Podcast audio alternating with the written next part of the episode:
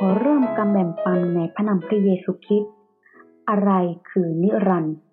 นิรันดร์ไม่ได้ถูกจำกัดด้วยเวลา เมื่ออยู่ในโลกนี้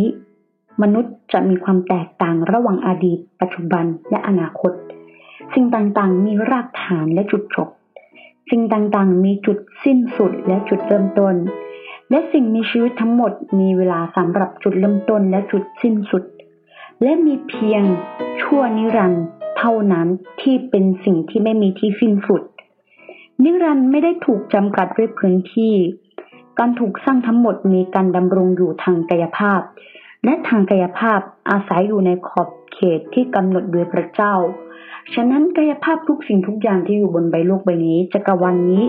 ล้วนเป็นพระเจ้าที่กำหนดไว้ และเป็นพระเจ้าที่ทรงสร้าง ในพระธรรมสองเปโตรบทที่สามข้อที่สิบ พระธรรมสองเปโตรบทที่สามข้อที่สิบได้กล่าวไว้ว่า แต่วันขององค์พระผู้เป็นเจ้านั้น จะมาถึงอย่างขโมย และในวันนั้นฟ้าจะหายลับไปด้วยเสียงดังกึ่งก้อง และโลกธาตุจะสลายไปด้วยไฟ และแผ่นดินกับสิ่งสารพัดที่มีอยู่บนนั้นจะถูกเผาจนหมดสิ้น ดังนั้นเราจึงได้รู้ว่าทั้งชีวิตนี้ และอาณาจักรวัตถุสิ่งของบนโลกนี้ ทั้งหมดล้วนเป็นสิ่งชั่วคราว ชีวิตหลังความตายและโลกแห่งวิญญาณต่างหากที่เป็นนิรันดร์ในพระธรรมหนึ่งยอห์นบทที่ห้าข้อที่ยี่สิบพระธรรมหนึ่งยอห์นบทที่ห้าข้อยี่สิบได้กล่าวไว้ว่า พระเจ้าที่แท้จริงคือพระเจ้าที่สร้างทุกสิ่งในจักรวาล พระองค์ทรงเป็นพระเจ้าผู้ทรงดำรงอยู่ตลอดไป และพระเจ้าก็มีจริง และอาณาจักรของพระเจ้านั่นก็คือสวรรค์ก็มีจริงเช่นกัน หลายคนคิดว่าชีวิตนิรันดร์เป็นแนวคิด และอาณาจักรสวรรค์เป็นสถานที่สมมุติขึ้นมา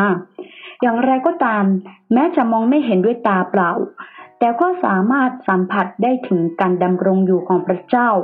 และอาณาจักรสวรรค์ แห่ง สวรรค์ ผ่านการทรงสถิตของพระวิญญาณบริสุทธิ์ ตัวอย่างเช่น เมื่อเด็กกำลังเลี้ยงว่าวว่าวนั้นสูงมากจนแทบจะมองไม่เห็น แต่เชือกที่ถืออยู่ในมือของเด็กนั้น จะทำให้เขารู้สึกได้อย่างชัดเจนเลยว่า มีว่าวกำลังบินอยู่บนท้องฟ้า เหมือนอย่างพระคัมภียอนบทที่สิบสี่ข้อที่หนึ่งถึงสามได้กล่าวไว้ พระธรรมยอนบทที่สิบสี่ข้อที่หนึ่งถึงสามได้กล่าวไว้ว่า อย่าให้ใจของพวกท่านเป็นทุกข์เลย พวกท่านวางใจในพระเจ้า จงวางใจในเราด้วย ในพระนิเวศของพระบิดาเรามีที่อยู่มากมาย ถ้าไม่มีเราคงบอกพวกท่านไปแล้ว เพราะเราไปจัดเตรียมที่ไว้สำหรับพวกท่าน เมื่อเราไปจัดเตรียมที่ไว้สำหรับท่านแล้ว เราจะกลับมาอีกแล้วรับท่านไปอยู่กับเรา เพื่อว่าเราอยู่ที่ไหนพวกท่านจะได้อยู่ที่นั่นด้วย พระเยซูยังบอกกับเหล่าสาวกของพระองค์ด้วยว่า พระองค์จะทรงส่งพระผู้ช่วยองค์หนึ่ง นั่นก็คือพระวิญญาณบริสุทธิ์ลงมา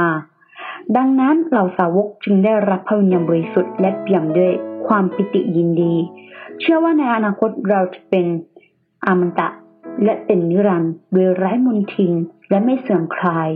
ทิ้งเราไว้กับรากฐานในสวรรค์เอง